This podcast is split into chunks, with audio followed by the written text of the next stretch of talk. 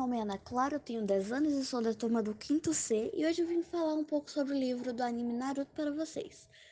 Bom, o, o autor se chama Masashi Kishimoto, que também por coincidência é o ilustrador do livro. O livro foi traduzido pelo Drick Sada, quem fez os balões de fala foi a Débora e o Joel Dias, e a edição e adaptação foi feita pela Beth Kodama. Tem vários livros do Naruto, eles são divididos por volumes.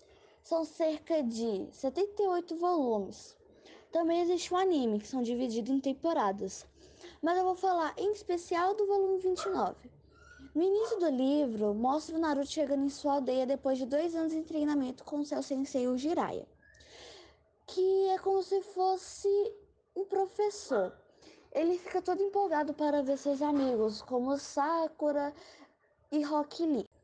Ele foi direto ao prédio da Hokage, que é como a líder da aldeia.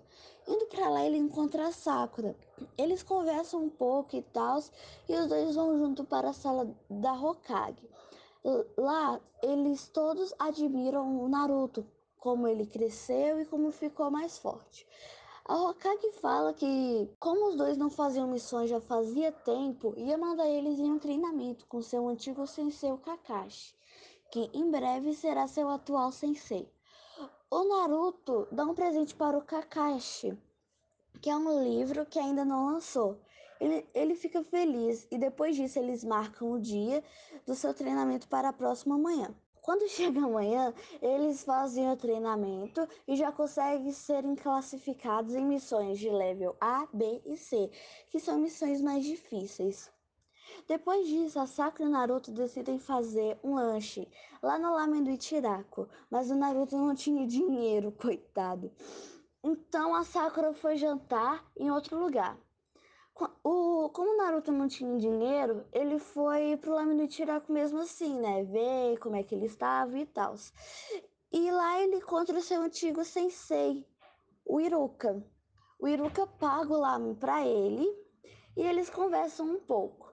Alguns dias depois, a aldeia recebe um aviso que a aldeia da areia foi atacada e sequestraram o Kazekage, que é a mesma coisa que o Hokage.